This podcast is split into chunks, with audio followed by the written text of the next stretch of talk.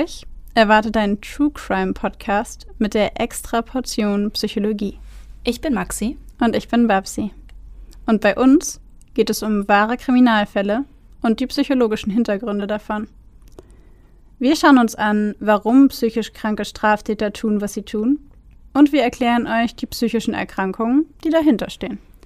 Einige unserer Fälle beinhalten ziemlich viel Gewalt, sowohl psychische, physische als auch mal sexuelle. Manchmal sind sie sehr detailreich beschrieben und oft auch nichts für schwache Nerven.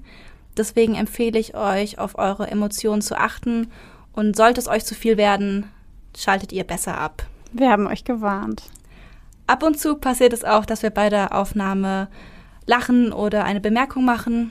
Das ist nie respektlos gemeint. Das liegt eher daran, dass wir sehr tief in der Materie drinstecken und das alles mit Humor ab und zu mal ein bisschen auflockern. Also bitte nicht falsch verstehen.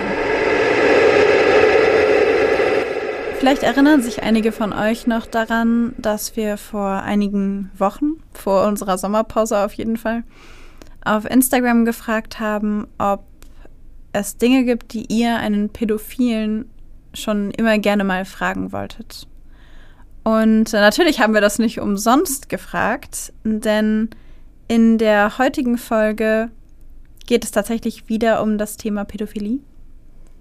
Und in der heutigen Folge haben wir tatsächlich auch einen Interviewgast bei uns.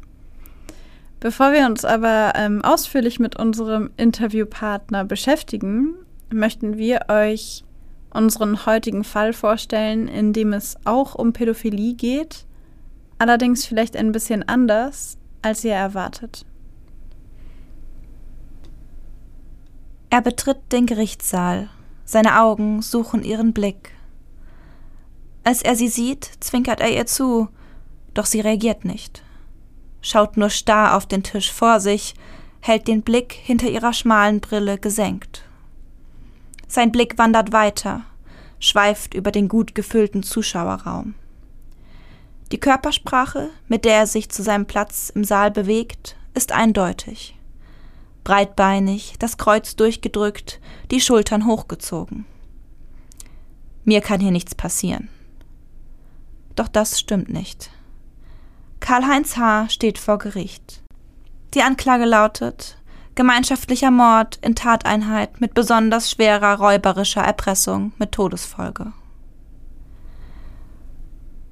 Neben Karl-Heinz sitzen an diesen 15 Verhandlungstagen vier weitere Menschen vor dem Landgericht Aachen. Seine Frau Nadine H., sein Arbeitskollege Sven L. und die beiden Freunde Marlene M. und Michael H. Ihnen allen wird vorgeworfen, einen jungen Mann aus Hass getötet zu haben. Sie alle waren beteiligt, manche aktiv, manche passiv. Um zu verstehen, wieso diese fünf Menschen vor Gericht stehen, springen wir einige Monate zurück. Christian L. ist wie so oft an diesem warmen Sommerabend im Internet unterwegs. Er sieht sich einige Videos auf YouTube an, checkt seine Mails und schaut auch bei Facebook vorbei. Er klickt sich durch die Profile, die Facebook ihm vorschlägt, und schaut sich die Profilbilder an, sucht nach hübschen jungen Frauen, die in seiner Nähe wohnen. Christian L. ist schon länger auf der Suche nach einer Freundin. Immer wieder schreibt er einige der Frauen an, in der Hoffnung, eine nette Antwort zu bekommen. An diesem Abend entdeckt er das Profil einer jungen Frau, die ihn direkt anspricht. Sie ist 22 Jahre alt, nur fünf Jahre jünger als er und wohnt in der Nähe. Kurzerhand entschließt er sich dazu, der hübschen Frau eine Nachricht zu schreiben. Mehr als Nein sagen kann sie schließlich nicht. Doch das ist nun schon einige Stunden her. Die letzte Nachricht, wie geht es dir, ging um 9.45 Uhr raus. Christian blickt auf den Bildschirm, unschlüssig, ob er es noch einmal versuchen soll. Er fasst sich ein Herz und startet einen letzten Versuch. Guten Abend. Am nächsten Tag sitzt er wieder vor dem PC loggt sich erneut auf der weiß-blauen Schaltfläche der Social-Media-Plattform ein und checkt seine Nachrichten. Chantal, die hübsche Frau, der er gestern vorsichtig zwei kurze Nachrichten geschrieben hat, hat auch jetzt nicht geantwortet. Tage vergehen ohne eine Antwort Und Christian belässt es dabei. Er versucht nicht nochmal Kontakt zu ihr aufzunehmen. Die Nachricht ist klar. Christian kehrt zurück zu seiner Arbeit in einer Werkstatt für behinderte Menschen und denkt nicht weiter über Chantal nach. In einem anderen Haus in Eschweiler bei Aachen sitzen Nadine und Karl-Heinz H. bebend vor dem Bildschirm und starren auf das Profil des Mannes, der versucht hat, ihre Tochter zu kontaktieren. Chantal, die auf Facebook mit dem Einverständnis ihrer Eltern angibt, 22 Jahre alt zu sein, ist in Wahrheit zwölf. Karl-Heinz und Nadine sind ihre Eltern. Sie sind schon seit einiger Zeit alarmiert. Vor einigen Tagen hat sich schon einmal ein Mann bei ihrer Tochter gemeldet, hatte Nacktfotos von ihr gefordert. Besorgt wandten sich die beiden daraufhin an die Polizei und erstatteten Anzeige gegen Unbekannt. Zu ihrer Enttäuschung war die Polizei jedoch nicht in der Lage, jenen Mann zu finden. Seitdem sind die beiden selbst auf der Jagd und warten auf eine erneute Kontaktaufnahme zwischen dem fremden Mann und ihrer minderjährigen Tochter. Doch Christian L. ist nicht der gesuchte Mann. Er hatte vor dem Facebook-Chat keinen Kontakt mit Chantal. Karl-Heinz und Nadine müssten dies eigentlich sehen doch selbst, wenn sie es tun, es interessiert sie nicht. Sie sind sich sicher, den Gesuchten gefunden zu haben und teilen kurzerhand Namen und Kontaktdaten von Christian in diversen Internetforen, bezeichnen ihn als Kinderschänder und Pädophil. Sie erzählen ihren Freunden und Bekannten davon. Diese sind schockiert und teilen die Auffassung des Ehepaares, zum Schutz der Tochter unbedingt etwas unternehmen zu müssen. Nach kurzer Beratung fasst dieses einen folgenschweren Plan. Um die vermeintliche Gefahr ihrer Tochter zu bannen, wird Nadine sich ebenfalls in Facebook einloggen und den jungen Mann kontaktieren. Sie wird ihm vorgaukeln, an einer sexuellen Begegnung interessiert zu sein und so versuchen, ihn persönlich zu treffen gesagt, getan. Nadine schreibt diesem fremden Mann, hat bei ihren Bemühungen jedoch nur wenig Erfolg. Sie bemerken, dass sie die Sache anders angehen müssen und heuern mit der 38-jährigen Marlene M. einen Lockvogel an, der ihnen bei ihrem Plan helfen soll. Auch Marlene ist auf Facebook aktiv und kontaktiert Christian L., so wie Nadine vor ihr. Auf sie reagiert Christian wesentlich positiver. Er lässt sich sogar auf ein abendliches Treffen ein. Die beiden jungen Menschen verabreden sich zum einvernehmlichen Geschlechtsverkehr an einer dunklen Ecke in Bahnhofsnähe in Eschweiler, Aachen. Als Christian L. wie verabredet am Treffpunkt ankommt, erwartet ihn zu seiner Überraschung jedoch nicht Marleen. Es ist Nadine H., die plötzlich vor ihm steht, alkoholisiert und intoxikiert, leicht bekleidet und mit einem Schlagstock in der Hand. Bevor Christian realisieren kann, wie ihm geschieht, hebt Nadine die Hand und lässt den Schlagstock in Christians Gesicht donnern. Ein beißender Schmerz durchzuckt seinen Körper.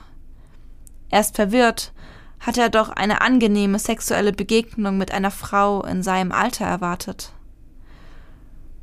Stattdessen steht da diese Frau vor ihm, hält den Schlagstock weiter bedrohlich über ihn und befiehlt ihm, ihr sein Smartphone auszuhändigen. Verängstigt zieht Christian dieses aus der Hosentasche und drückt es der fremden Frau in die Hand. Nadine beginnt sofort damit, die gespeicherten Medien auf dem Handy zu untersuchen, auf der Suche nach Nacktbildern ihrer Tochter auf dem Handy des fremden Mannes oder irgendeinem anderen Hinweis darauf, dass ihr Gegenüber tatsächlich der pädophile Kinderschänder ist wie sie vermuten. Sie findet keinerlei Hinweise auf eine pädophile Neigung des Mannes, weder in Bezug auf ihre eigene Tochter noch in Bezug auf sonstige minderjährige Personen. Dennoch ist sie überzeugt, den richtigen Mann gefunden zu haben. Dennoch tut sie das, was sie und Karl Heinz von Anfang an vorhatten, Sie sieht zu, wie Karl-Heinz aus dem Gebüsch tritt, in dem er und Sven L. sich die ganze Zeit lang versteckt gehalten haben, und bleibt seelenruhig daneben stehen, als diese Christian L. ein Bajonettmesser tief in den Körper stoßen. Immer und immer wieder. Rasend schnell färbt sich Christians Kleidung blutrot, während die Männer weiter auf ihn einstechen. Schließlich geht er zu Boden. Nadine, Karl-Heinz und ihr Komplize Sven L.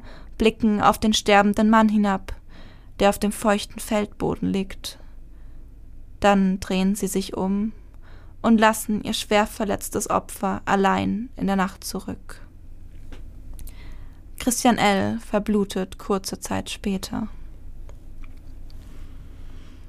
Nun stehen sie alle vor Gericht. Karl-Heinz H., Nadine H. und Sven L., die aktiv an der Tötung von Christian beteiligt waren, Michael H., der von dem Plan gewusst hatte und sich in der Tatzeit um die beiden Kinder von Karl-Heinz und Nadine kümmerte, und Marlene M., die den Lockvogel für Christian auf Facebook spielte. Während Karl-Heinz selbstbewusst auftritt und sich vor Gericht nicht äußern möchte, sitzt Nadine aufmerksam im Saal, schreibt häufig in ihr kleines Notizbuch. Ihre damals blonden Haare hat sie sich mittlerweile dunkel gefärbt. Sie trägt einen Rosenkranz um den Hals, einen weiteren hat sie um die Hand gewickelt. Sie ist die Einzige, die dazu bereit ist, dem Gericht etwas über ihre Lebensumstände und ihre Biografie zu erzählen. Es kommt ein Leben zum Vorschein, das geprägt ist von schulischem Scheitern, Drogen, Arbeitslosigkeit, Frust und Überforderung. Die Ehe mit Karl Heinz, die sie früh eingegangen war, sei alles andere als rosig gewesen. Er habe, ebenso wie sie, regelmäßig Drogen konsumiert, habe zahlreiche Vorstrafen wegen Körperverletzungen, Trunkenheit am Steuer und Drogenhandel. Gewalt habe es in der Familie viel gegeben, Karl-Heinz habe im alkoholisierten Zustand immer wieder auf seine Frau eingeschlagen, teilweise so fest, dass deren Zahnprothese brach. In Ehestreitereien drohte er regelmäßig damit, ihr die Kinder wegzunehmen, die, wie sie vor Gericht klarstellt, ihr das Wichtigste auf der Welt seien. Umso schwerer sei es für die zweifache Mutter, zu wissen, dass ihre beiden Kinder wegen ihrer Handlungen nun in die Obhut eines Heimes gegeben würden und in naher Zukunft nicht zu ihr zurückkehren werden. Die Verteidiger der Angeklagten behaupten, ihren Mandanten sei es lediglich darum gegangen, Christian L. eine gehörige Lektion in körperlicher Form zu erteilen. Allerdings hätten sie niemals die Absicht gehabt, ihn zu töten. Die Tötung sei dann im Exzess geschehen. Doch die Staatsanwaltschaft hält dagegen. Sie ist sich sicher, es hier mit einem heimtückisch geplanten Mord zu tun zu haben. Das Ehepaar hatte einige Tage Zeit, um ihre Absicht, Christian L. eine Lektion zu erteilen, zu planen. Es sei ein Verbrechen aus Hass gewesen, aus Hass auf pädophile Menschen, zu denen sie Christian L. zudem noch fälschlicherweise gezählt hatten. Christian L., so sagt die Anwältin der Nebenklägerin, sei das Opfer von Menschen geworden, die sich zur Aufgabe gemacht hätten, Pädophile zu jagen. Nach 15 Verhandlungstagen kommt das Landgericht Aachen zu einem Entschluss. Und im Namen des Volkes ergeht folgendes Urteil. Sowohl Karl-Heinz als auch Nadine und Sven L. erhalten eine lebenslange Freiheitsstrafe. Marleen, die den Lockvogel für Christian H. gespielt hat, wird zu zweieinhalb Jahren Haft verurteilt. Während Michael H., der sich zum Tatzeitpunkt um die Kinder von Nadine und Karl-Heinz gekümmert hat, von allen Anklagepunkten freigesprochen wird. Noch heute sprechen die Zeitungen von einem Rachemord. Doch man fragt sich, Rache wofür?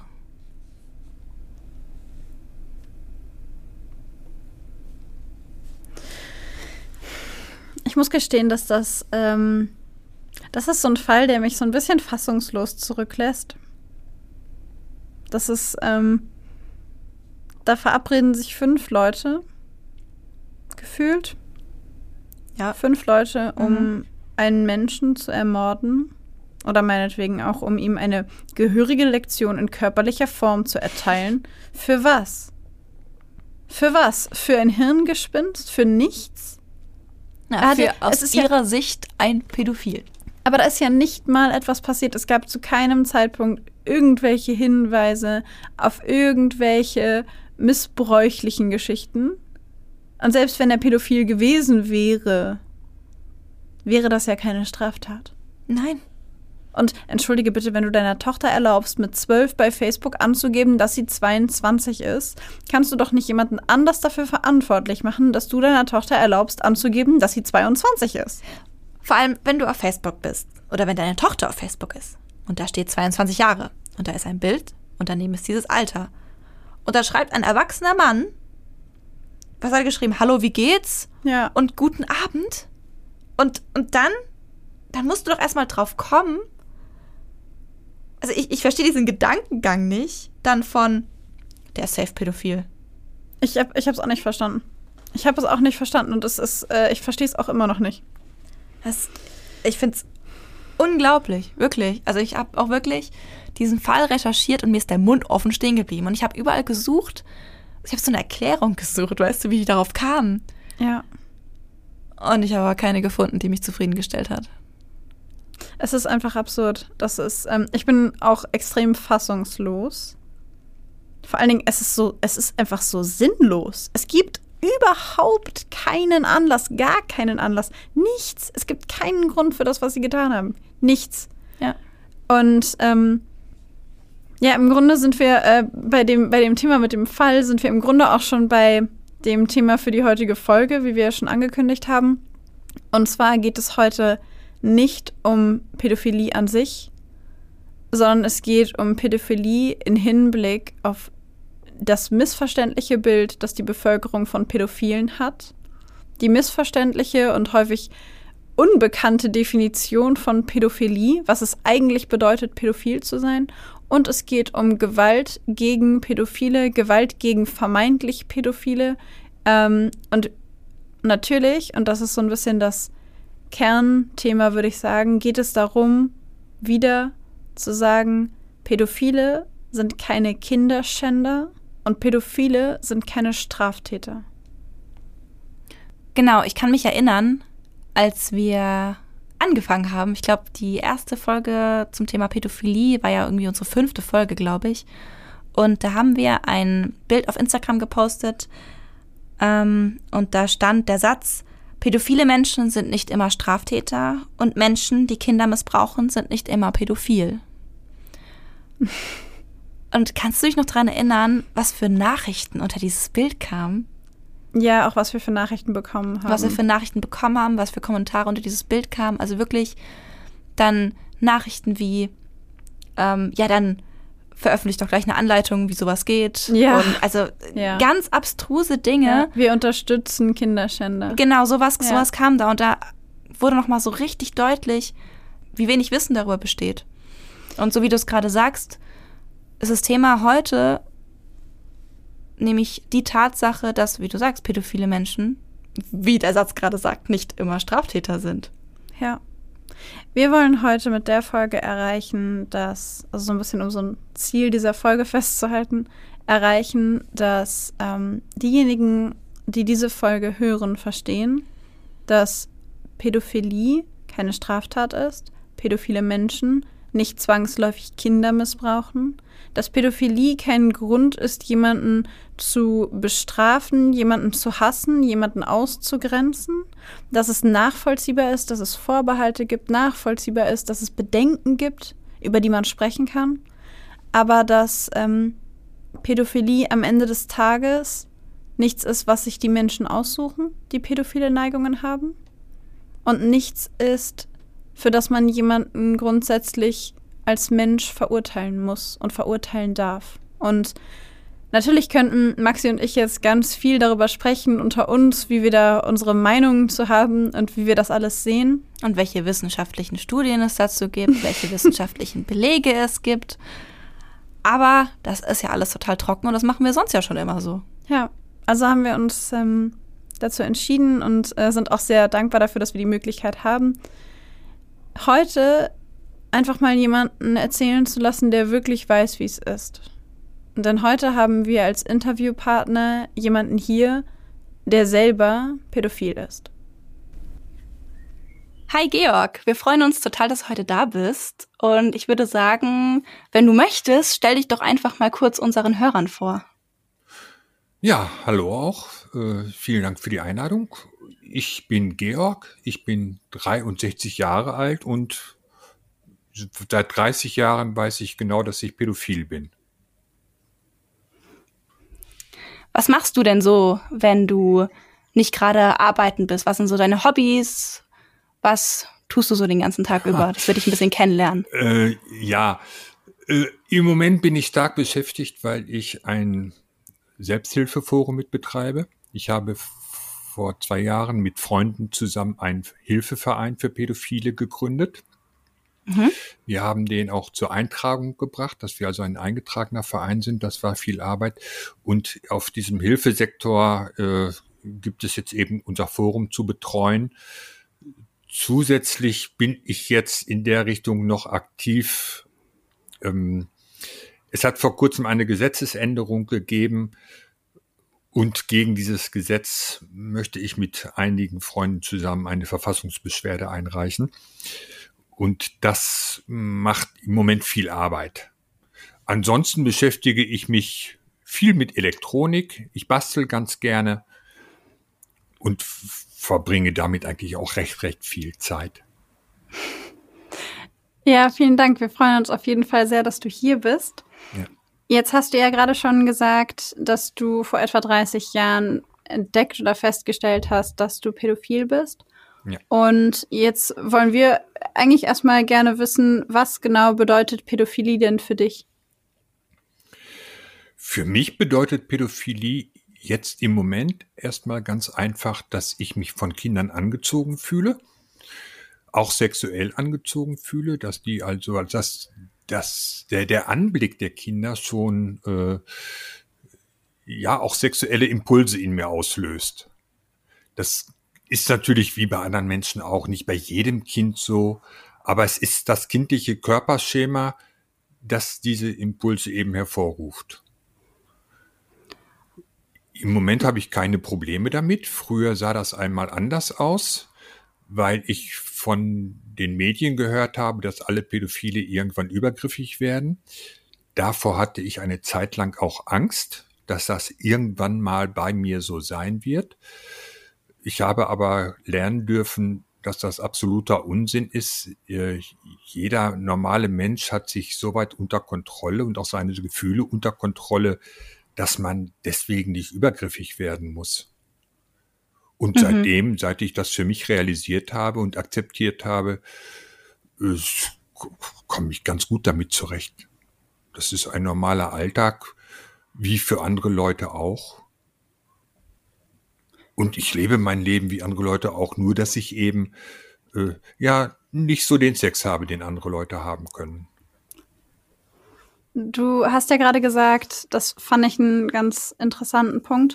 Du hast ja gerade gesagt, dass du das äh, rausgefunden hast vor 30 Jahren und dass es für dich schwierig gewesen ist, weil du in den Medien auch gehört hast, dass Pädophile dann übergriffig werden. Und ähm, uns würde natürlich und unsere Hörer sicher, äh, sicherlich auch interessieren, wie genau bist du damit umgegangen, als dir das klar geworden ist? Also wie war dieser Prozess? Wie bist du selber für dich damit fertig geworden?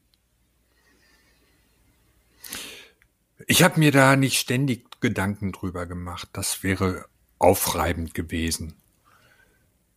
Ich habe damals Fehler gemacht. Ich habe versucht eben äh, meine Lustgefühle auch einfach durch Masturbation zu befriedigen, keine Nähe zu Kindern zu suchen oder eine konkrete Nähe aufzubauen, wegen der Gefahren, die ich da drinnen damals auch noch gesehen hatte. Ja, es ist schwierig. Äh, ja, vollkommen verständlich. Ja, weil es ist ein so so es ist eigentlich etwas Alltägliches, es ist ein ganz normales Leben wie andere auch und da ähm, macht man sich nicht ständig Gedanken über seine Neigungen, sondern man versucht ganz einfach damit zu leben. Ne? Mhm. Hm. Ich bin dabei auf die schiefe Bahn geraten, weil ich äh, Material, so kinderpornografisches Material konsumiert hatte. Ich hatte da den Gedanken so ein bisschen weggeschoben an die Kinder, die dahinter stehen und die dafür ja herhalten mussten. Inzwischen äh, sehe ich das ganz anders. Und das ist mir, ja, das ist etwas, wofür ich mich in meinem Leben schäme. Das ist auch das Einzige. Mhm. Hast du dafür, bist du dafür vor Gericht gekommen oder war das irgendwie was, was verurteilt wurde oder ist es was, was bisher noch nicht zur Strafverfolgung kam? Nein, es, äh, ich war auffällig. Also die Staatsanwaltschaft ist auf mich aufmerksam geworden, mhm. weil ein, ein, ein ja, Serverbetreiber nicht auf die Aufforderung der Staatsanwaltschaft reagiert hatte, diese Seiten vom Netz zu nehmen. Und so sind die dann auf dich gekommen. So ist es. Im Rahmen einer Razzia kamen die dann auch mal bei mir vorbei. Äh, danach ist die Welt für mich erst einmal zusammengebrochen, weil ich damals als Schulhausmeister gearbeitet hatte, was anschließend unmöglich war. Kann ich auch nachvollziehen. Ich wurde dann eben auch angeklagt und verurteilt. Äh, die Strafe ist abgebüßt. Jedenfalls die Strafe, zu der mich diese Gesellschaft verdonnert hat, mm, die Scham über das, was ich getan habe, äh, mit der muss ich weiterleben. Mhm. Ich habe ähm, eine kurze Frage und zwar war die, ähm, also der Konsum von kinderpornografischem Material, war das kurz nachdem du festgestellt hast, dass du pädophil bist oder war das davor oder also wie genau Nein, das war danach. dazu gekommen? Vorher hatte ich keine, keine Ambition dazu, kein, kein wenig Verlangen, sagen wir es mal so. Im Nachhinein habe ich äh, in meinem Leben festgestellt, dass die, dass einige Anzeichen schon darauf hindeuten, dass diese Neigung eben länger in mir drinne ist, dass die nicht erst dann entstanden ist, sondern dann mhm. ist sie mhm. eben ins Bewusstsein gerückt. Woran ich das gemerkt habe, ist ganz einfach, dass ich ich war vorher mal verheiratet. Ich war zehn Jahre ungefähr verheiratet. Dann ist diese Ehe auseinandergegangen, friedlich auseinandergegangen, weil wir uns beide auseinandergelebt hatten. Dann war ich alleine. Ich hatte als Grundschulhausmeister viel mit Kindern zu tun und merkte dann irgendwann, dass diese Kinder oder dass einige dieser Kinder äh, doch einen gewissen Reiz auf mich ausübten, den ich selber auch nicht als normal empfunden hatte. Ja gut, und daraus hat sich dann herauskristallisiert, ich stehe auf Kinder, ich finde sie sexuell anziehend. Diesen Kindern in der Schule dürfte natürlich nichts passieren. Ich habe aber eben die Finger nicht von diesem Bildmaterial lassen können, das ich im Internet gefunden hatte.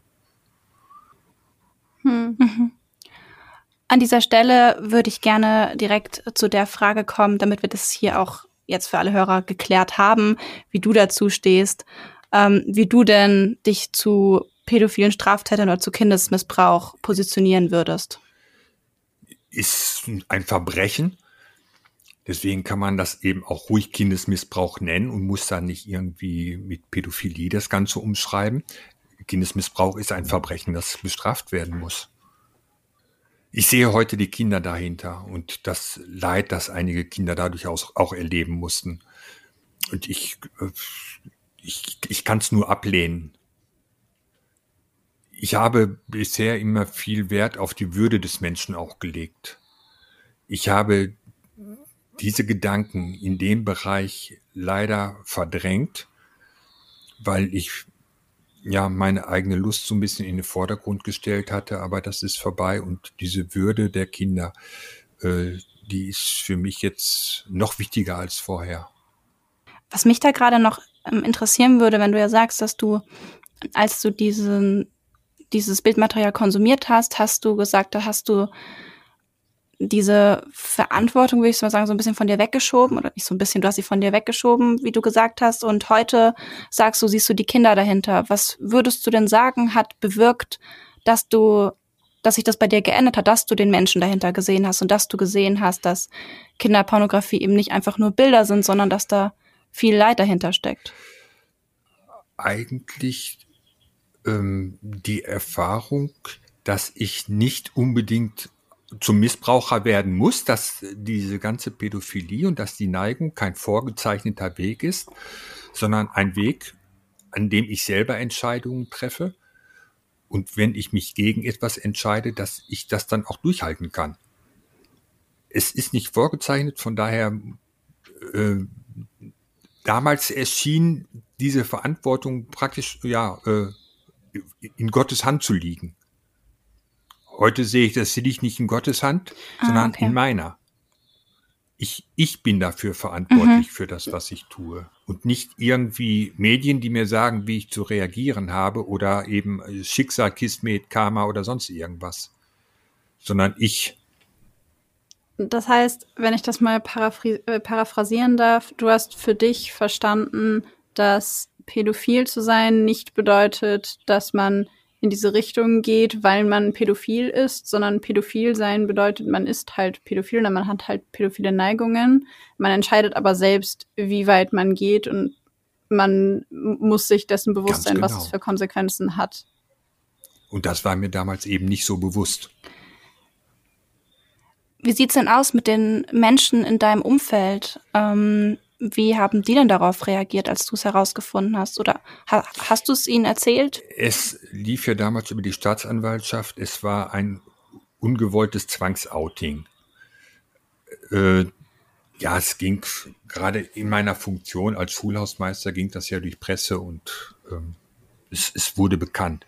Hm. Selbstverständlich habe ich vorher versucht, meine Freunde und Familie darüber zu informieren, damit die Bescheid weiß, wenn es durch die Presse geht. In diesem Zug mhm. habe ich einiges an Freunden verloren.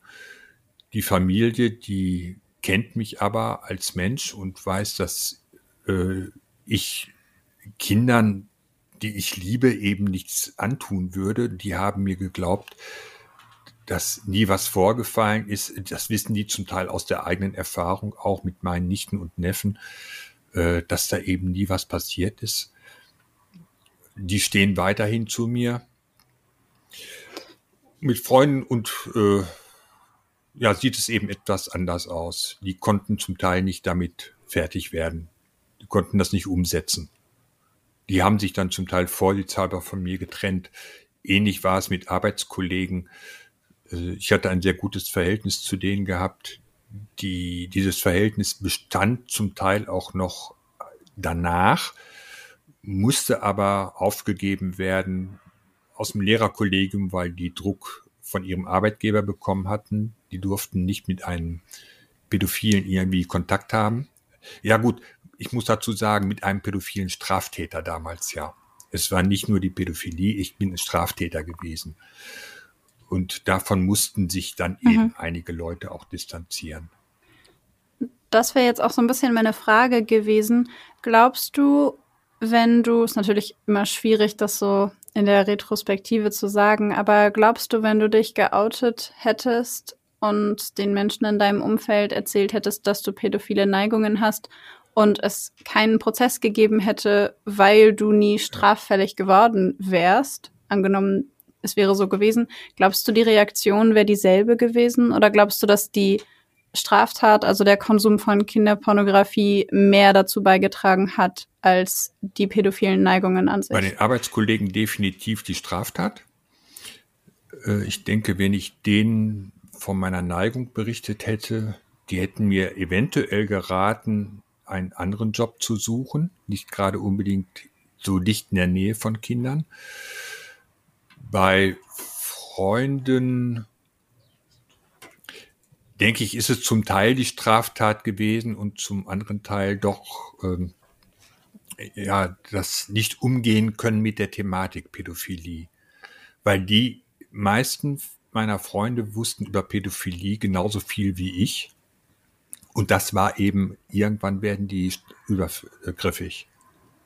Also diese Vorurteile der Pädophilie, der pädophilen Neigung gegenüber, äh, die existierte bei denen ja genauso wie bei mir. Ja, diese, diese Vorteile beziehungsweise diese Überzeugung, dass ähm, pädophile Menschen automatisch auch Straftäter werden, ist ja generell gerade aktuell meiner Meinung nach noch sehr verbreitet in der Gesellschaft. Ja. Ähm, auch so eben diese Erwartung, dass oder diese Einstellung, dass pädophile Menschen auf keinen Fall niemals in Kontakt mit Kindern kommen dürfen. Ähm, mhm. Da wollten wir dich auch noch gerne fragen, wie stehst du denn dazu? Glaubst du, dass es problematisch ist, als ähm, pädophiler Mensch, der vielleicht noch nicht straffällig geworden ist, auch ähm, mit Kindern zu arbeiten oder vielleicht auch selbst Kinder zu haben? Nein, definitiv nicht. Also ich kenne Leute, die ihre Kinder ganz normal großgezogen haben. Ein sehr guter Freund von mir hat zwei Mädchen und einen Jungen. Äh, da ist seine Neigung nie irgendwie, oder hat die Neigung nie irgendwie eine Rolle gespielt. Das waren seine Kinder.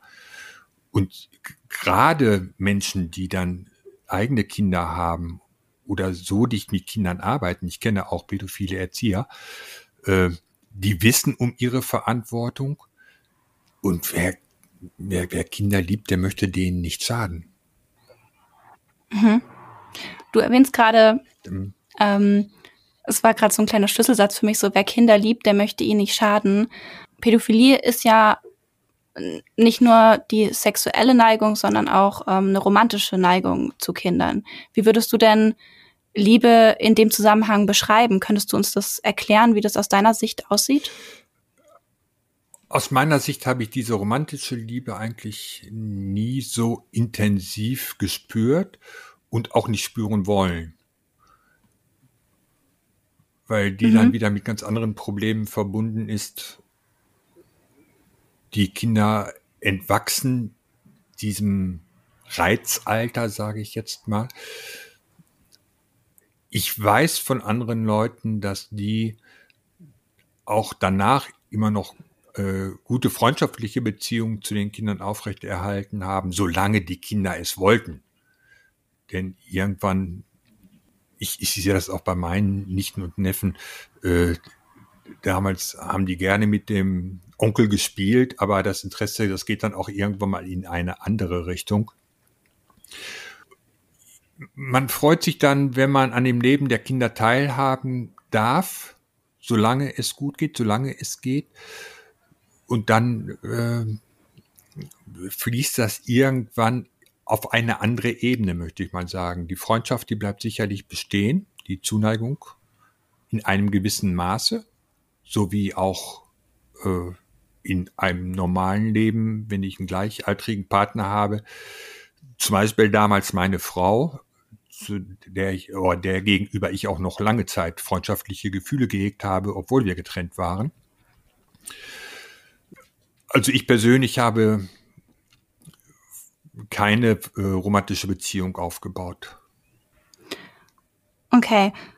Wie würdest du denn sagen, du hast jetzt gerade deine Frau erwähnt.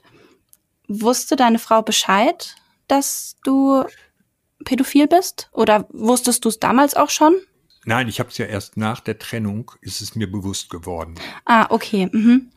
Als ich dann mit meinen Gedanken, mit meinen Gefühlen wirklich mehr alleine war.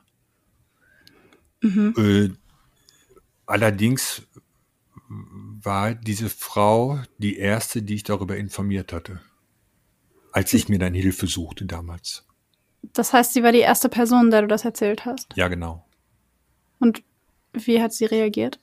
Na, sie war erstmal froh, dass ich mir Hilfe suchte. ähm, sie konnte, wusste damit auch nichts anzufangen. Hm. Du meintest ja gerade, du hast dir Hilfe gesucht, hast angefangen, dich mehr damit auseinanderzusetzen. Welche Art von Hilfe hast du denn gesucht? Hast du eine Therapie gemacht oder bist du einfach zu einem Psychologen gegangen und hast gesagt, wir müssen, glaube ich, mal quatschen oder? Ja, so in etwa.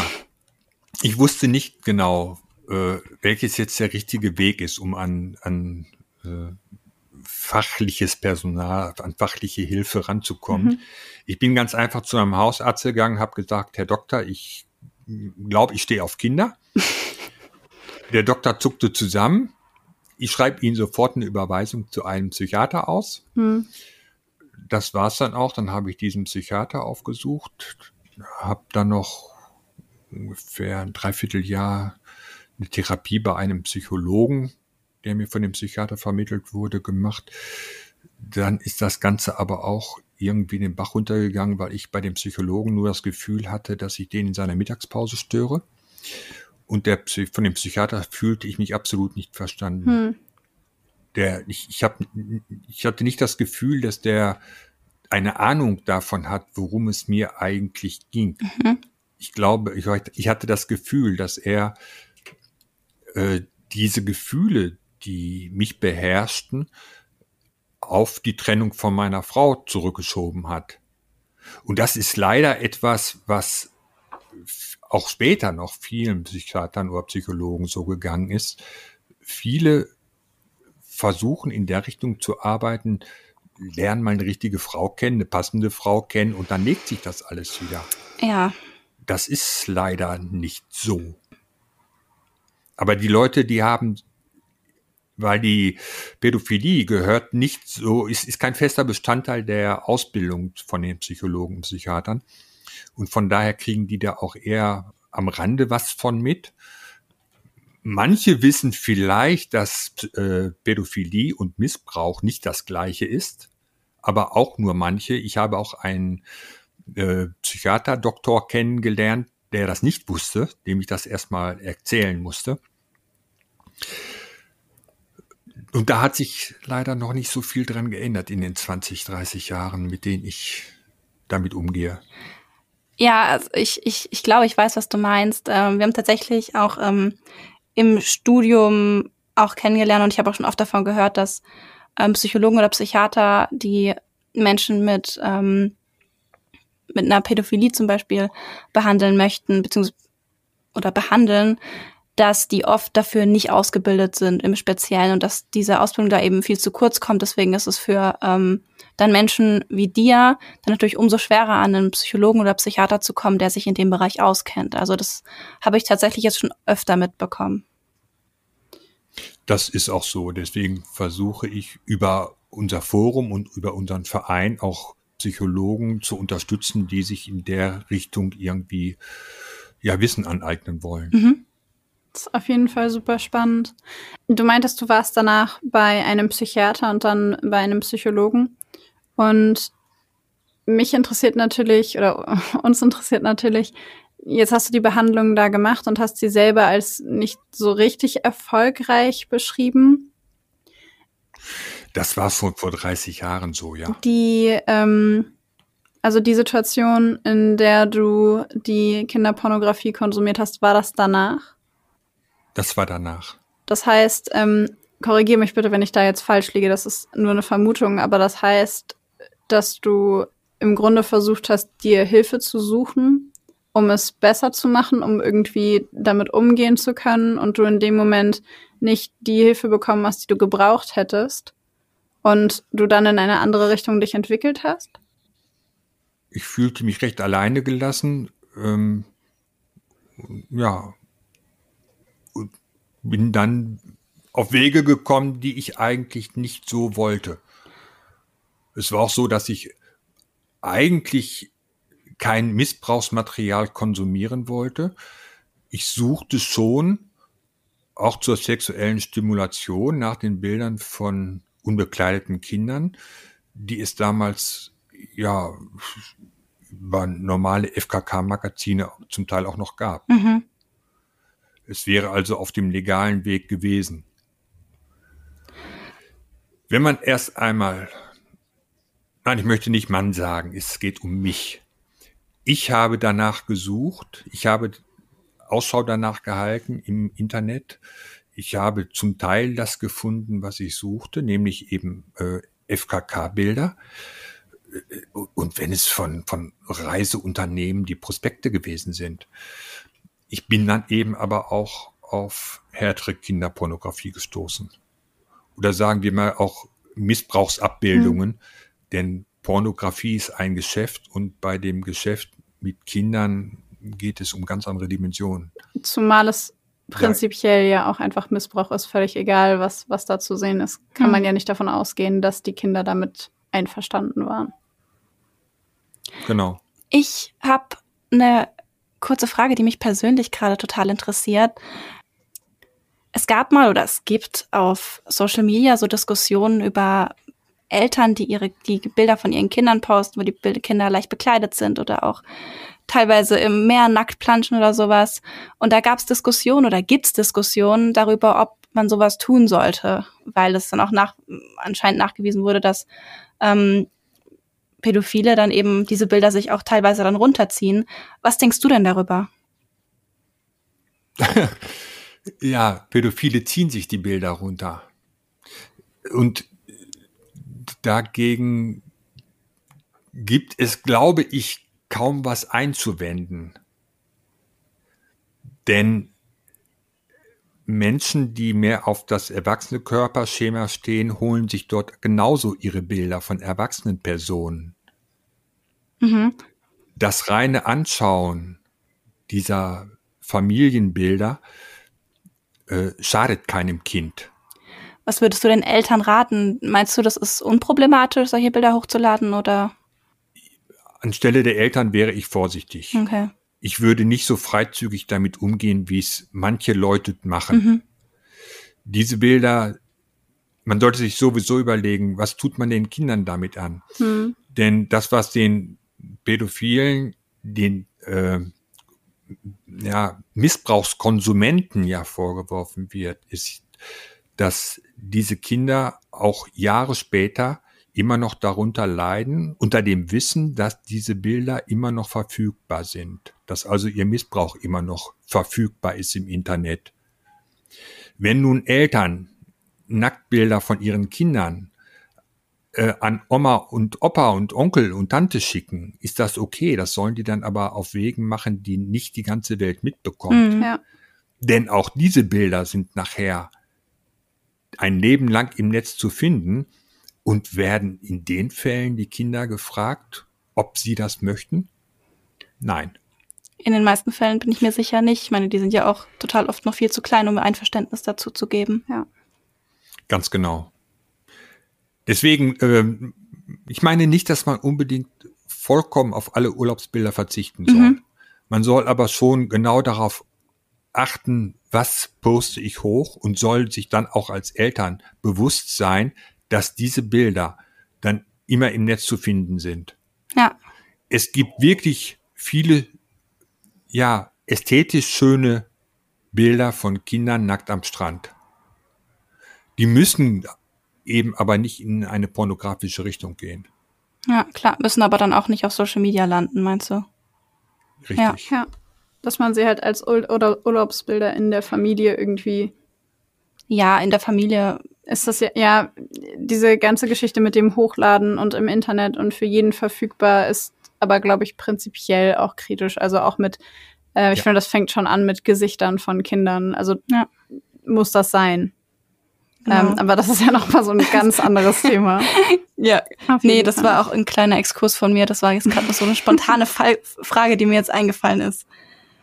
Du hast vorhin ja gesagt, Georg, dass du ähm, viel in deinem Verein arbeitest und dich engagierst. Magst du uns ein bisschen was über deinen Verein erzählen? Ja, äh, es ist ein Verein, den haben wir gegründet, weil wir oder weil einige Leute von uns auch in der Bildungsarbeit tätig sind und wir brauchten diesen Verein so als ja, Hintergrundperson. Wir treten nicht anonym auf, sondern schon relativ offen. Mhm. Trotzdem möchten nicht alle unserer Mitglieder ihren Namen nennen und ihre Daten preisgeben. Mhm. Von daher hat dieser Verein einmal den Zweck, äh, seriös auftreten zu können. Weil wir ein eingetragener Verein sind, wissen wir, dass die Polizei auch ein Auge auf uns hat und die Leute, die mit uns oder zu uns Kontakt aufnehmen, können sich einigermaßen sicher sein, dass sie bei uns keine Kinderpornografie finden oder ja eben Missbrauchsabbildung oder äh, dass bei uns Bilder getauscht werden oder so, sondern dass dass wir seriös sind. Mhm. Gut, und dann möchten wir über diesen Verein eben auch die Möglichkeit haben, äh, Rechnungen zu schreiben an Bildungseinrichtungen, da wo wir Fortbildungen machen. Ich selber zum Beispiel bin schon an zwei Unis aufgetreten und habe dort mit Studenten gesprochen. An einer weiteren Uni arbeite ich mit einem Professor zusammen in der Ausbildung für Therapeuten und erkläre dort den Studierenden aus meinem Leben etwas über die Pädophilie eben, mhm. um, um da Vorurteile abzubauen und ja überhaupt ein bisschen mehr Wissen zu vermitteln, als im normalen Studium vermittelt werden kann.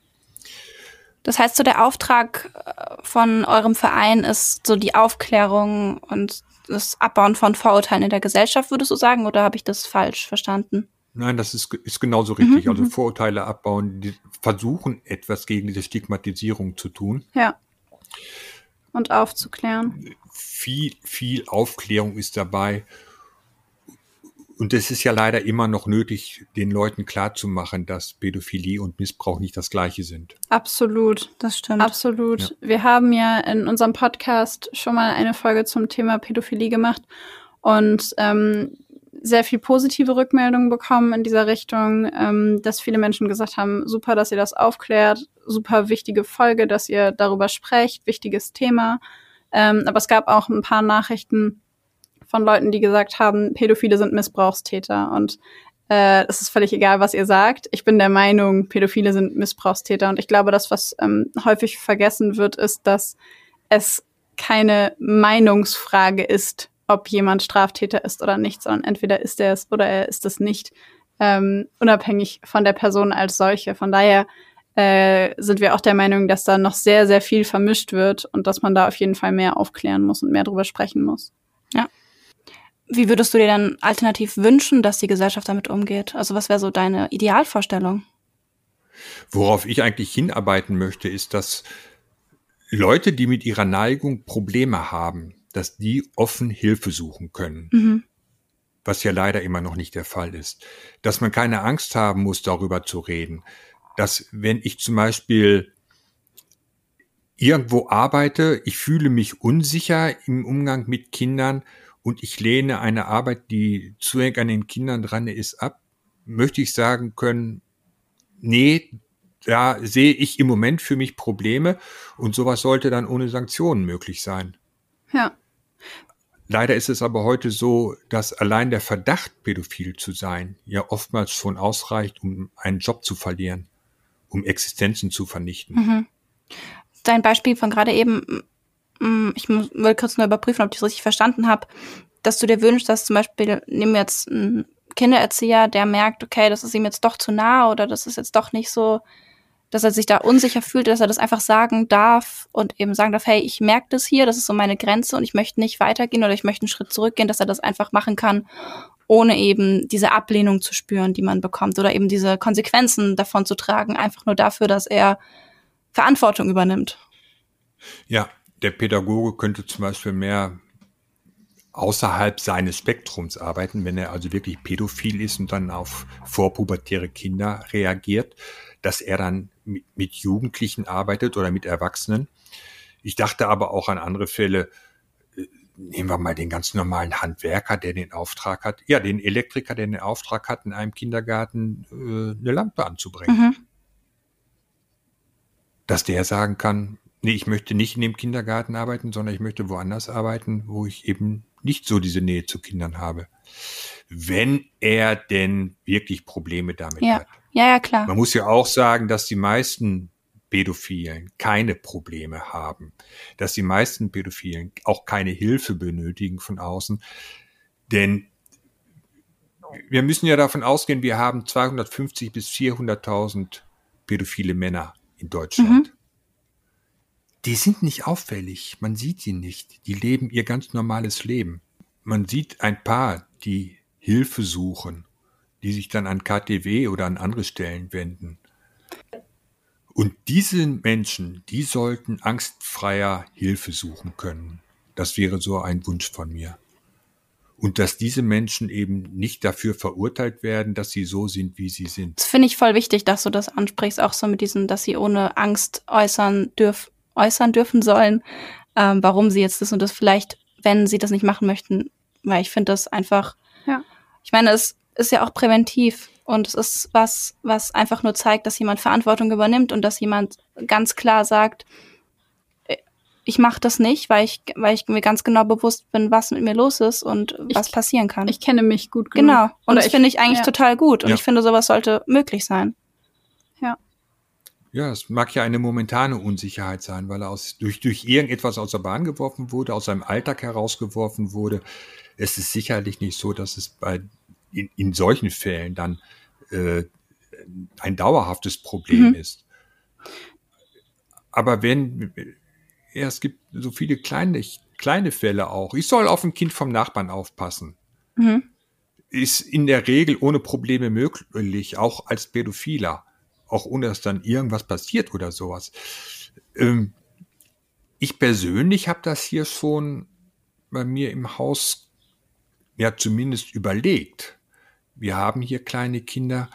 Wenn ich wirklich mal darauf aufpassen müsste, müsste ich im Grunde genommen vorher sagen, ey Leute, ich bin pädophil, weil durch meine Arbeit ist natürlich die Gefahr oder die, die Möglichkeit groß, dass das mal im Haus bekannt mhm. wird.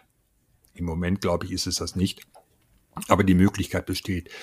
Und dann möchte ich nicht, dass sich die Mütter Gedanken machen müssen, oh, und ich habe dem Mann jetzt meine Kinder anvertraut. Hm. Und sowas, sowas sollte offen möglich sein. Wenn Eltern, also das finde ich nämlich einen interessanten Punkt, kannst du das nachvollziehen, ähm, wenn du das den Eltern erzählst und die Eltern dann sagen, okay, das, dann möchte ich nicht, dass du auf meine Kinder aufpasst? ja, ähm, ich kann es verstehen. Aber diese Eltern sollten sich dann auch mal überlegen, was wäre, wenn ich es nicht gesagt hätte? Die Angst ist dann nicht da. Passieren tut genauso viel. Es ist auch eine Art von Unehrlichkeit, es nicht zu ja, sagen. Ja, ich glaube, das ist so mein subjektives ähm, Gefühl.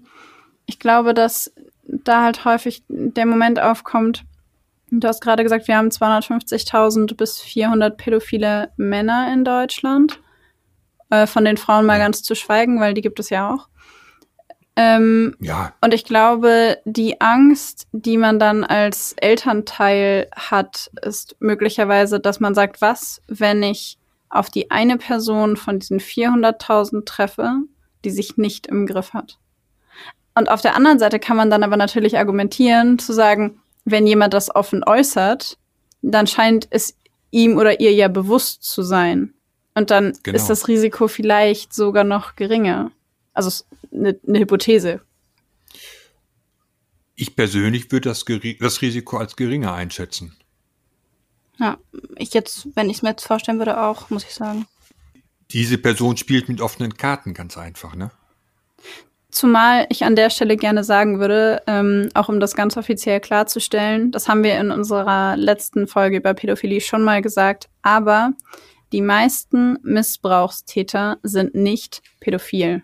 Ähm, finden wir ganz wichtig, immer wieder zu erwähnen, ähm, weil es dann schnell heißt, der ist pädophil, die ist pädophil, das sind die Pädophilen oder der pädophile Täter. Und mhm. meistens ist der Täter nicht oder die Täterin nicht pädophil, selbst wenn es genannt wird. Und meistens werden Kinder nicht ausgesucht, weil der Täter sie für sexuell begehrenswert hält, sondern weil sie schlicht und ergreifend leichtere Opfer sind. Genau. Das ist richtig, ja. Wir haben ja uns vorhin mit dem Fall beschäftigt, mit ähm, dem Opfer, der von den pädophilen Jägern ähm, ich möchte eigentlich das Wort jagen nicht benutzen, ähm, aber am Ende des Tages getötet worden ist.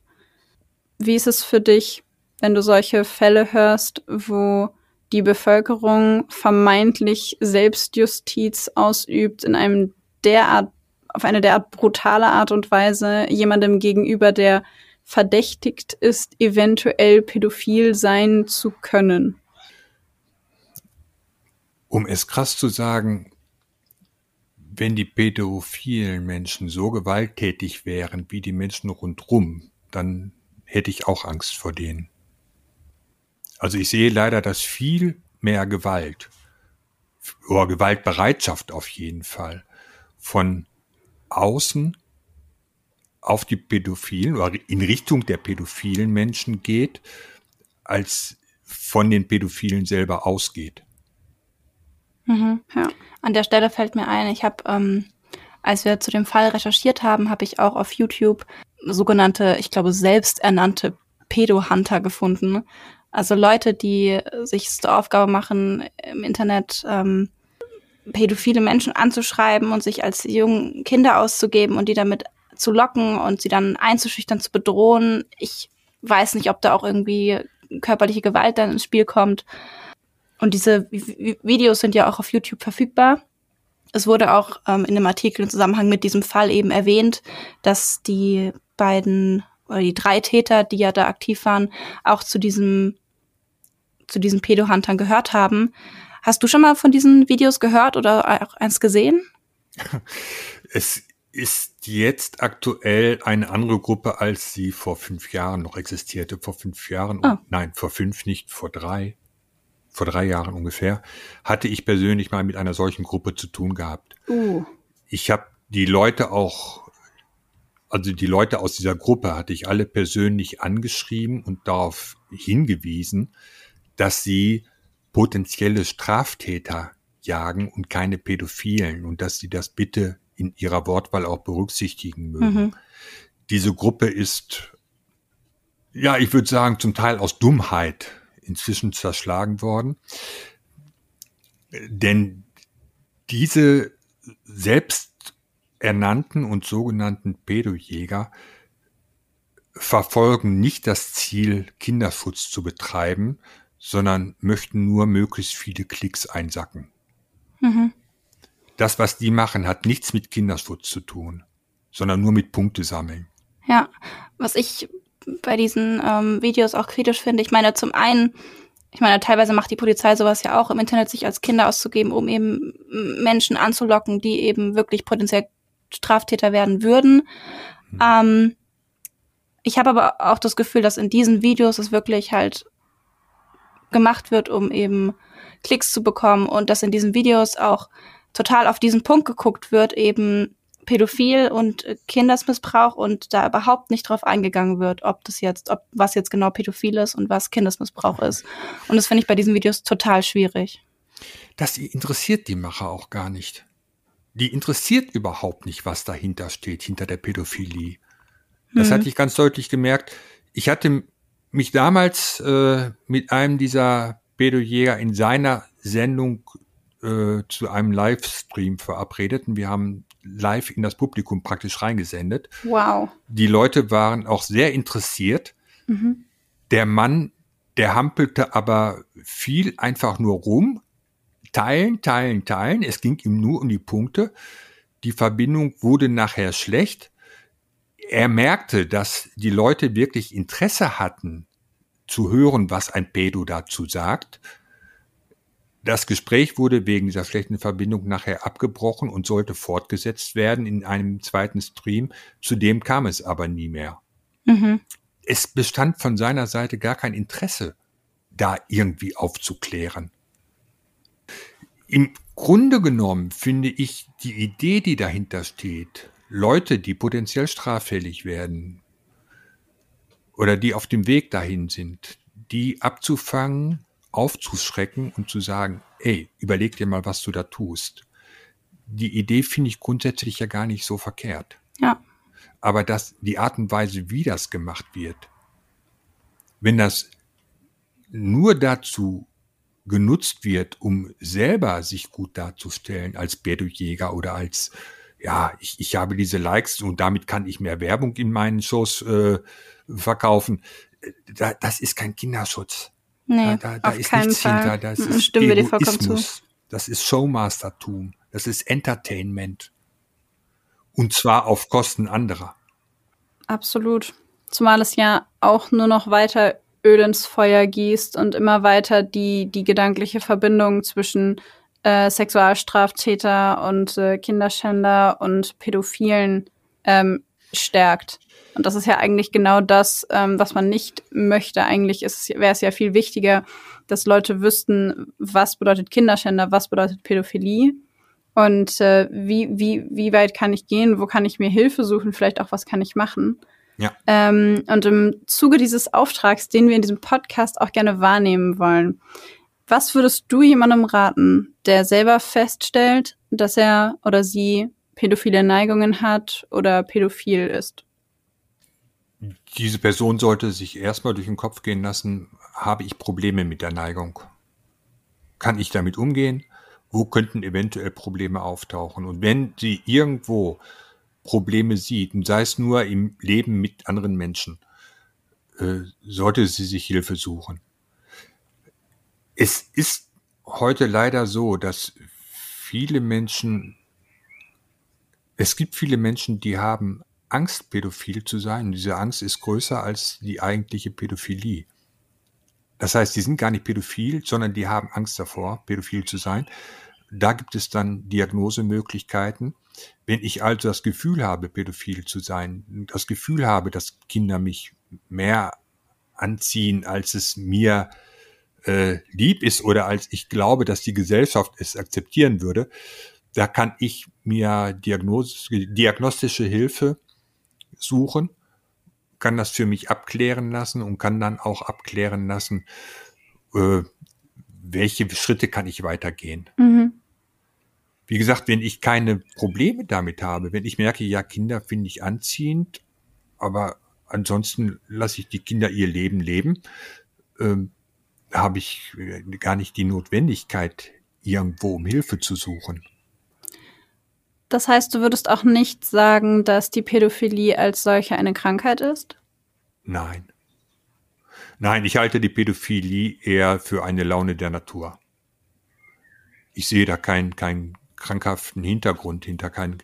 Ja, äh, wenn wenn diese Neigung zu irgendwelchem Handeln führt, das nicht mehr gesellschaftskonform ist, dass sich also ein asoziales oder dissoziales Handeln, dann wird es problematisch. Hm.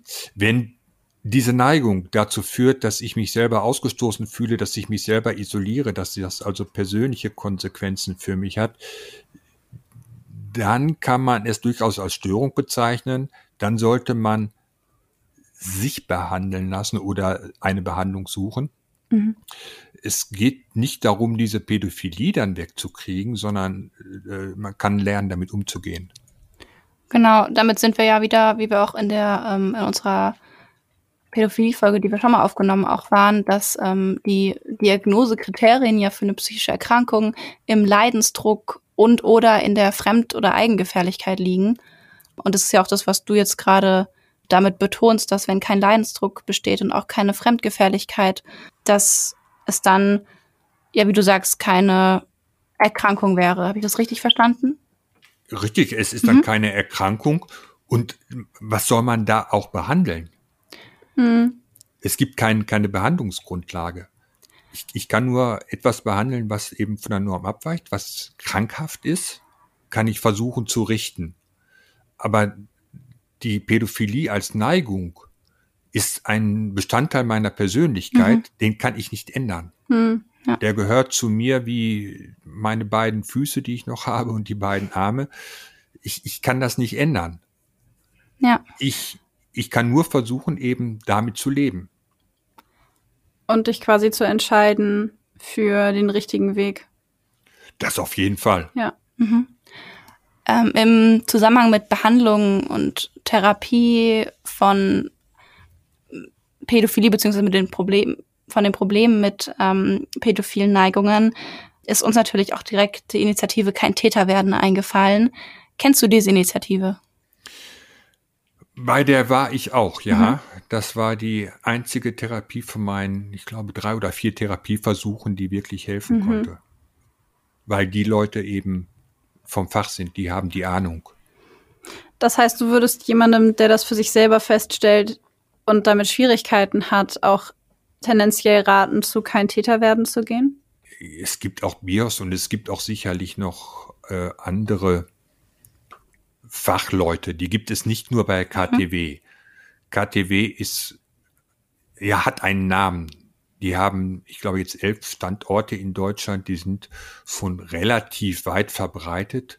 wobei, wobei man da noch äh, längst nicht von flächendeckend ja. sprechen kann. Denn ein, ein, ein Standort pro Bundesland ist noch nicht flächendeckend. Ja, nee, das stimmt. Aber das, da, da, sitzen, da sitzen eben schon Leute, die, die, die wissen, worum es geht. Ja, gut, das kann ich verstehen, dass es dann eine gute Anlaufstelle ist. Ich meine, BIOS, so wie du es gerade sagst, wäre auch was. Ähm, und kein Täter werden ist halt aber auch was, was man kennt. Die machen ja auch Kampagnen zur Aufklärung und sowas. Auf der Seite sind Videos genau. von Menschen, die erklären, wie sich Pädophilie für sich anfühlt. Genau, von daher ist es wohl das, was einem zuerst in den Kopf kommt bei dem Thema.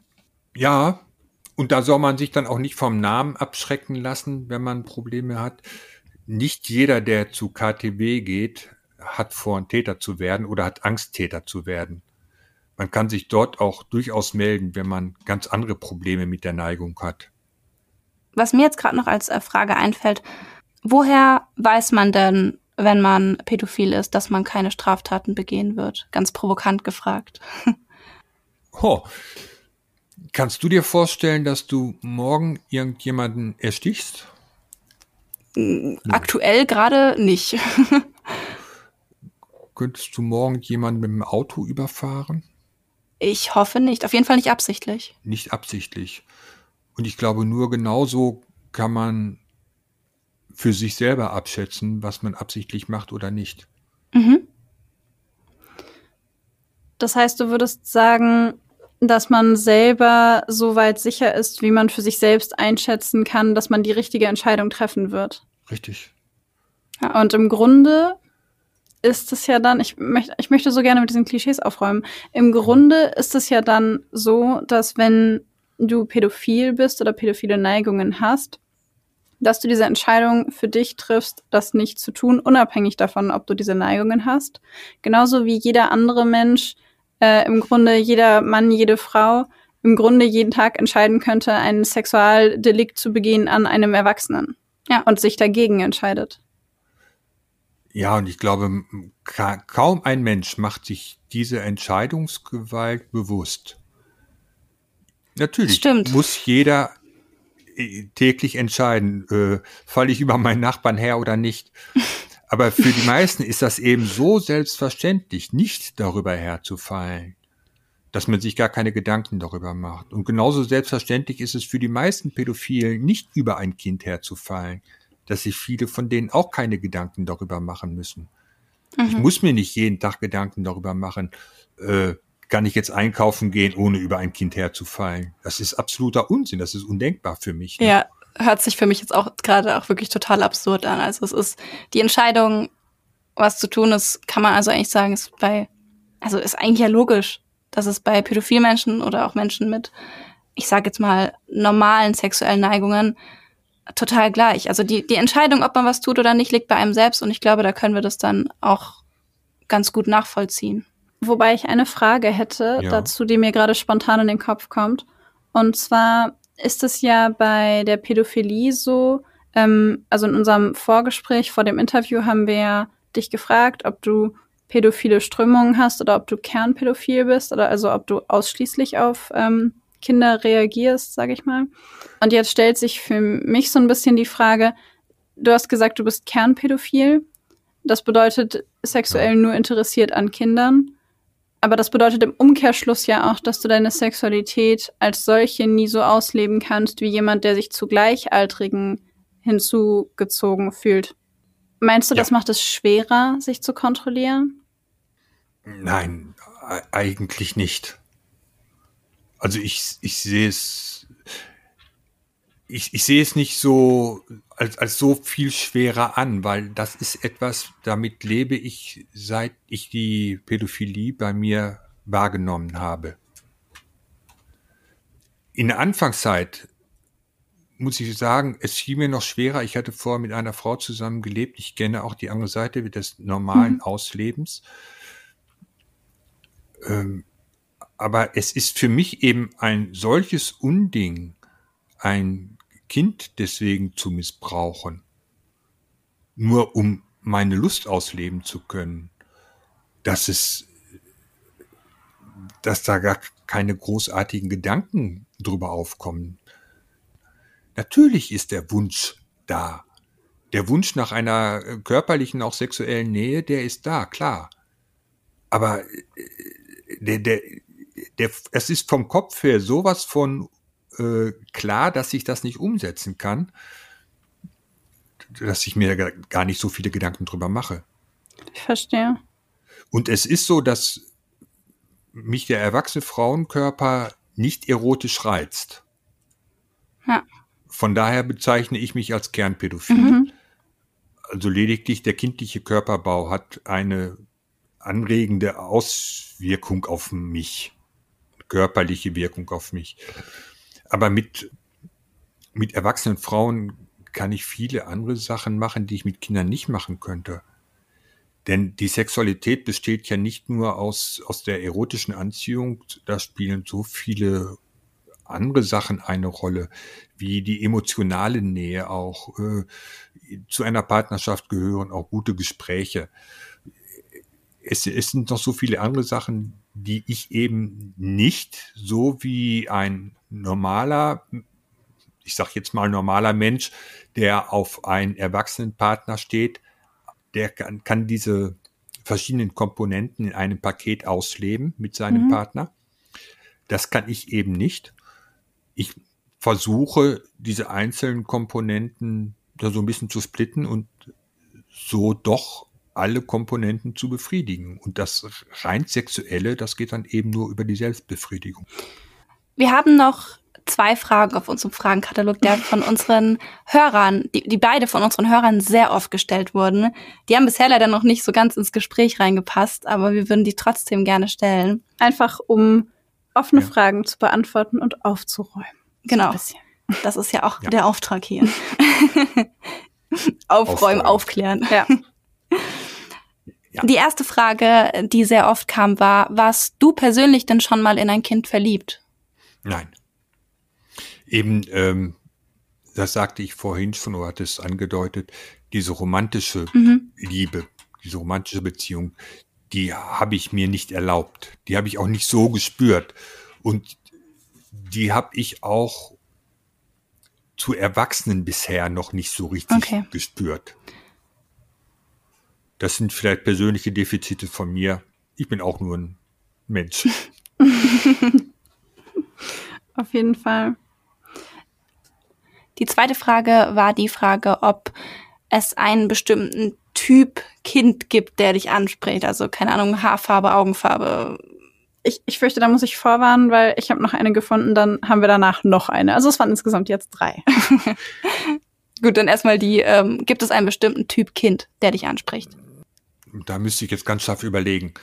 Äh, es gibt manchmal Kinder, die sehe ich erstmal von hinten, die, auf die werde ich aufmerksam und sobald sie sich umdrehen, ich die von vorne sehe, äh, erlischt das Interesse. Ich würde mal sagen, etwas längere blonde Haare. Okay. Würdest du sagen, man kann es so vergleichen mit so, ähm, dass halt viele Menschen einen bestimmten Typ haben, der für sie ansprechend ist und dass es bei ähm, pädophilen Menschen ähnlich ist. Also, dass, wie du jetzt sagst, blonde Haare sind ansprechend, das ist ja auch bei, ich nehme jetzt mal irgendeinen heterosexuellen Mann, kann auch so auf diese Frage antworten. Ja, da könnte ich mir sogar noch vorstellen, bei diesem heterosexuellen Mann, äh, der blonde Hühne oder die, die blondäugige, äh, blondäugige die blondhaarige Frau. Äh, es also ich habe nicht derart konkretisierte Vorstellung von von dem Kind. Das spielt bei mir, aber bei mir spielen mehrere Faktoren eine Rolle, mhm. die zusammenkommen müssen. Das sind die Haare, das sind die Augen, das ist das Gesicht, das ist der restliche Körperbau, mhm. die Größe, Länge der Beine. Es sind so viele verschiedene Faktoren. Ah ja, also da kannst du dich so gar nicht auf eins fixieren, aber so eine Grundvorstellung gibt's da vage schon, würdest du sagen? Ja, nicht zu füllig. Mhm. Das war es im Grunde genommen okay. auch. Mhm. Das heißt, es gibt auch bei Menschen mit pädophilen Neigungen bestimmte, ja, bestimmte Attribute? Attribute, die als besonders attraktiv empfunden werden. Ja, ganz bestimmt. Hm. Also definitiv, das ist genauso wie bei erwachsenen Menschen. Äh, wenn ich jetzt äh, Mann bin und Frau lieben würde, äh, würde ich nicht jede Frau lieben, sondern ich würde schon ja auf bestimmte Anzeichen achten. Und ich glaube aber nicht mal, dass es diese bestimmten Anzeichen sind, diese bestimmten Merkmale sind, die mich dann zu einer Frau führen, sondern es ist wahrscheinlich dann auch das Zusammenspiel von, von, von, von Aussehen, von äh, Situation eventuell sogar. Wie, wie sympathisch ist mir der andere? Äh, kann ich ihn riechen? Ja, ja. Nachvollziehbar auf jeden Fall. Die letzte Frage, die wir dir gerne noch stellen wollen würden, kam auch aus unserer Hörerschaft. Und zwar ist das die Frage, wie ist es für dich? Moment, da muss ich noch kurz äh, vorweg, insbesondere in dem Kontext zu dem Fall aus dieser Folge. Wie ist es für dich, von Leuten Dinge zu hören wie Pädophile, die verdienen die Todesstrafe? Es trifft mich ins Herz. Denn ich frage mich, warum? Was müssen das für Menschen sein, die so etwas denken, die so etwas anderen Menschen wünschen? Ja.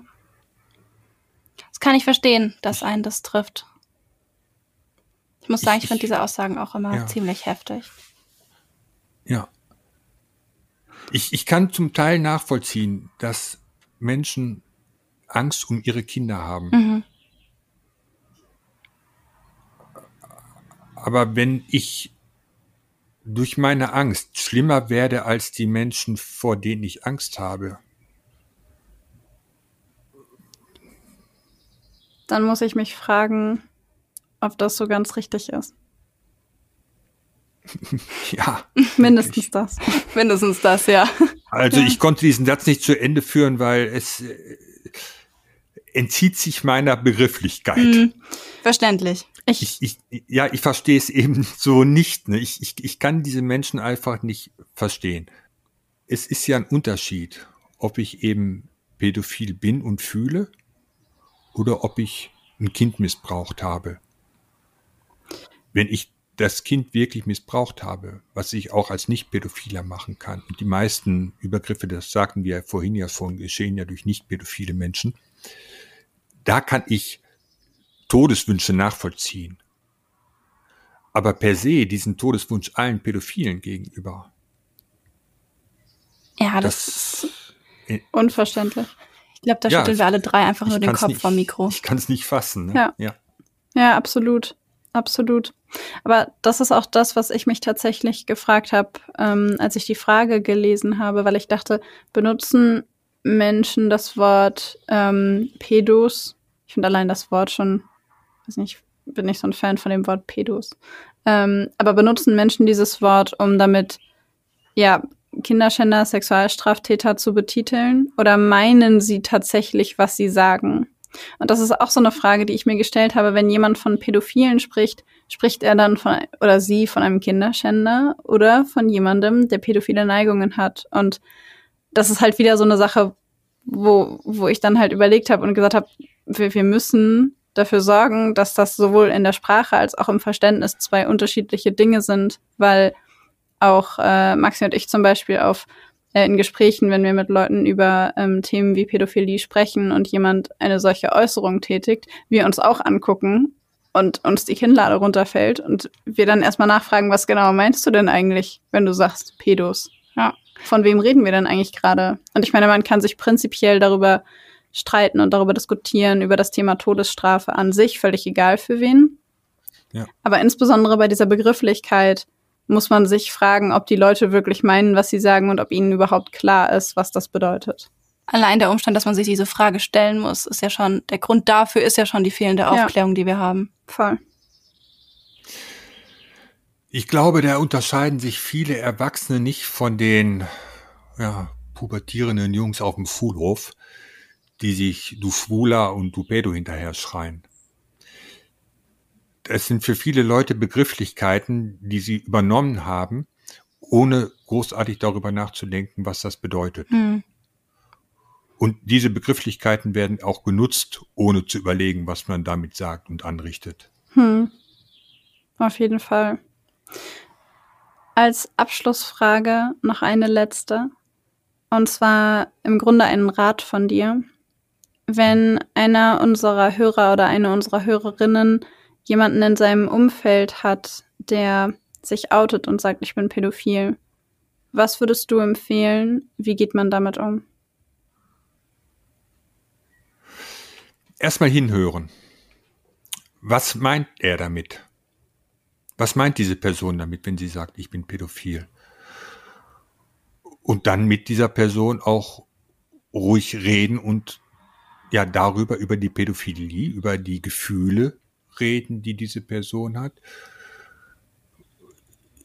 Man soll auf jeden Fall oder sollte auf keinen Fall diese Person deswegen jetzt schon mal ablehnen,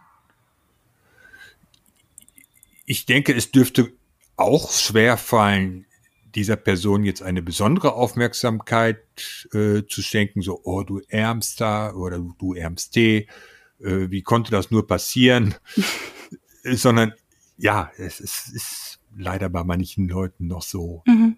dass das den Pedos eher, ja, ich benutze das Wort immer wieder, es ist andere nennen sich Pervs, weil sie ganz einfach pervers sind. Und Perversität ist ja lediglich ein anderes Wort für Andersartigkeit. Mhm. Aber die, ja, die Bedeutung hinter diesen Wörtern, die ist schon recht unterschiedlich. Aber es gibt ein, kein anderes Wort für Pädophilie. Mhm. mhm. Ähm, es gibt Leute, die bemitleiden dann einfach nur, ohne zu wissen, ob dieses Mitleid überhaupt nötig ist. Und wenn ich weiß, dass oder höre, dass jemand pädophil ist, äh, würde ich jetzt erstmal, ja, einfach hinhören. Ja. Das ist zwar etwas, was heutzutage die wenigsten Menschen können, wirklich hinzuhören, aber das ist immer wieder wichtig. Ja, es ist ganz oft eigentlich das Nonplusultra eigentlich bei so vielen Dingen im Leben. Einfach zuhören. Erstmal zuhören, ja. ja. Georg, wir danken dir sehr für deine Zeit, für deine Offenheit, für deine Antworten, die du uns und unseren Hörern und Hörerinnen gegeben hast. Und ähm, wir haben uns sehr, sehr gefreut, dich bei uns zu haben. Sehr gerne, sehr gerne. Ich danke euch dafür, dass ihr mich dazu eingeladen habt zu dieser Folge. Sehr gerne. Ich muss sagen, es war sehr interessant und schön, sich mit dir zu unterhalten. Ja, auf jeden okay. Fall. Ähm, bevor wir endlich endgültig dicht machen, gibt es noch irgendetwas, über das du gerne sprechen oder das du gerne sagen möchtest? Nein. Ich, bin, Nein. ich, ich fühle mich, ich fühle mich sowas von normal, dass ich eigentlich nur alle Menschen bitten möchte, uns als Normale auch zu sehen. ich finde, das ist ein sehr guter Schlusssatz. Auf jeden okay. Fall. Ja. Gut, in diesem Sinne, Georg, vielen Dank, dass du da warst und ja, wir hören uns. Wir hören uns. Also, Tschüss, mach's, mach's gut. gut. So, jetzt sitzen wir hier wieder nur zu zweit und hoffen, dass ihr das Interview genauso spannend fandet wie wir. Und so lehrreich. Und so lehrreich, genau. Uns würde natürlich total interessieren, was ihr zu dieser Folge denkt und was ihr zu diesem Interview denkt. Und wenn ihr uns an euren Gedanken teilhaben lassen möchtet, dann tut das sehr gerne auf Instagram. Da heißen wir Blackbox der Podcast, alles klein und zusammengeschrieben. Oder per E-Mail und zwar an blackboxderpodcast at gmail.com. Und wenn unter euch jemand ist, der sich ähm, aus persönlichen Gründen, vielleicht weil er selber Neigungen festgestellt hat, an sich selbst oder an Freunden, Bekannten, ähm, sich da genauer informieren möchte, beispielsweise über die Initiative Kein Täter werden, dann findet ihr alle ja, Websites, Informationen, Zugangsmöglichkeiten auch äh, wie immer in unseren Show Notes. Genau, und mit diesem Hinweis würde ich sagen, schließen wir diese spezielle Folge ab. Und sagen Tschüss!